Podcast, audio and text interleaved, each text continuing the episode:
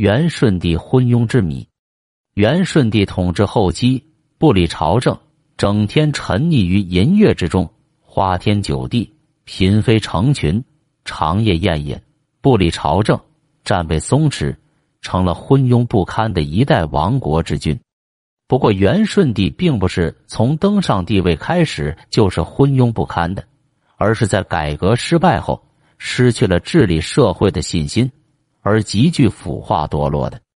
元朝最后一个皇帝顺帝齐沃温妥欢铁木儿，作为一代亡国之君，常被认为是昏庸不堪的帝王。诗人评价他是怠于政事，荒于游宴。翻开史书，却也如此。元顺帝是元明宗的长子，元朝末代皇帝，蒙古与乌哈笃皇帝。元文宗时，他先后被流放高丽和靖江。今广西桂林，至顺四年（一千三百三十三）六月即位，初期受制于文宗后补达势力和燕帖木儿家族势力，身居宫中，每事无所专。至元间，又被权相伯颜挟制。在顺帝的身边，我们可以看到一些无耻之徒极尽谄媚，尽力投其所好，引导着他一步步走向吃喝玩乐。有一个叫哈麻的官员，原是一个小小的侍御史，因宰相托托的缘故，深受顺帝宠爱。这是他向顺帝推荐西方和尚的叠尔法，说这种叫大喜乐的练功法，能使人身上的气流或消或胀，或伸或缩，可以达到延年益寿。顺帝听后大喜过望，每天与哈麻等人一起练功。哈麻的女婿秃噜帖木也是一个极尽巴结能事的心术不正分子。他迎合顺帝所好，向他举荐了西番僧伽林真，说这个和尚特别擅长秘密法。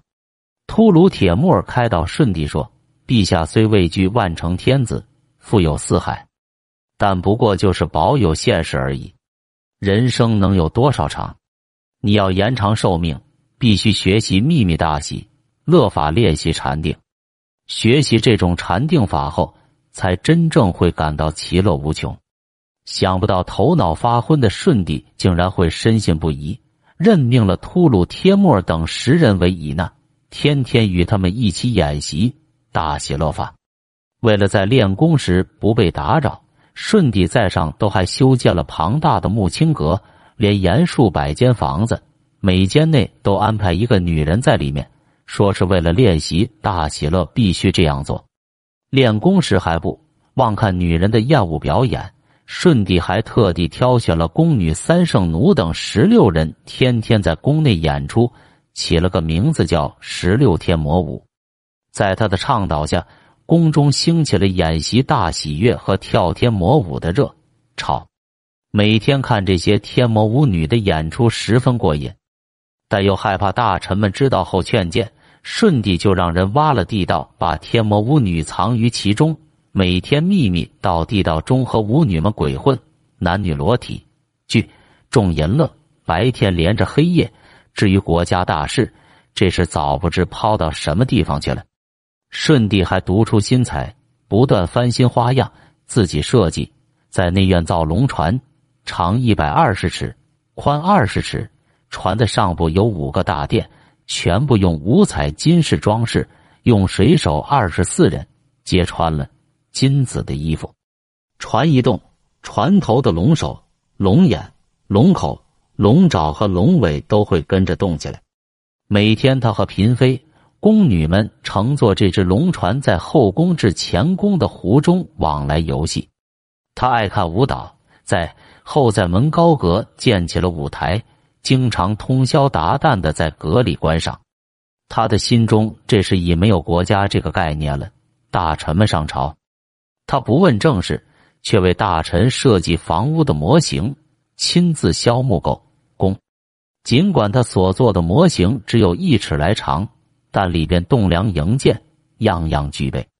他还选了一百零八名僧人，大搞游皇城活动，每次设计的人要好几万。所费财力和国力不可胜数，所以有人说他是一位优秀的建筑师、设计师、发明家。他精通木工设计、制作，通晓机械，极富于智慧和创造力，因此京城人称他为鲁班天子。在这样一位荒淫腐朽的皇帝统治下，整个国家已是凋残败落，各地起义反抗云涌风起。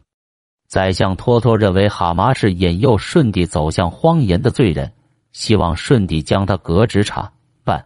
舜帝听后不高兴了，说：“当年哈麻是你举荐的，现在又要撤他的职，到底是为了什么？”接着他又说：“撤职大可不必。”人生几何，及时行乐为是。军国大政有卿主持，朕可放心。你少讲几句，我就能长久的快乐。如此人生知足矣。说完还哈哈大笑，气得托托两眼发直。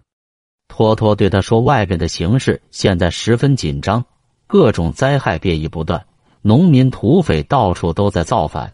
舜帝遂派托托总管各路人马南征。”至元十四年（一千三百五十四），哈麻诬陷托托，舜帝不辨真假，先是下诏撤了托托的兵权，安置淮南，后又命他去云南，所有家产没收入关。托托终于被害死在云南。之后，元军迅速解体，政府中的矛盾也开始激化，各地农民起义乘机蓬勃发展。元朝统治就一发不可收拾，最终为躲避兵锋，率三公后妃、皇太子妃等仓皇北逃沙漠。几年以后，因立即死去，年五十一岁。这样一个昏庸的帝王，将元朝大好江山拱手让人，按理来说是丝毫不值得我们有任何同情的地方。不过，有人指出。元顺帝的腐朽昏庸并不是他的本质。刚登上帝位时，他不是这种样子的。他可以称得上是一个颇具改革精神的好皇帝。顺帝即位时只有十三岁，当时拥立他上台的是权臣伯颜，所以从感恩的角度，他提拔伯颜为中书右丞相，主管朝中大政。但伯颜执政后，利用手中大权扩展自。己的势力打击异己，试验熏灼，舜帝成了他的傀儡。随着年龄的增长，他对伯颜的专横跋扈日益不满，逐步产生了改变自己无权的地位和按照自己意志处理朝政的愿望。至元六年（一千三百四十），他在托托的帮助下，乘伯颜外出游猎，关闭都城大门。巧妙的驱逐了伯颜。从至正元年（一千三百四十一）开始，舜帝任命托托为中书右丞相，大刀阔斧的进行社会整顿和改革。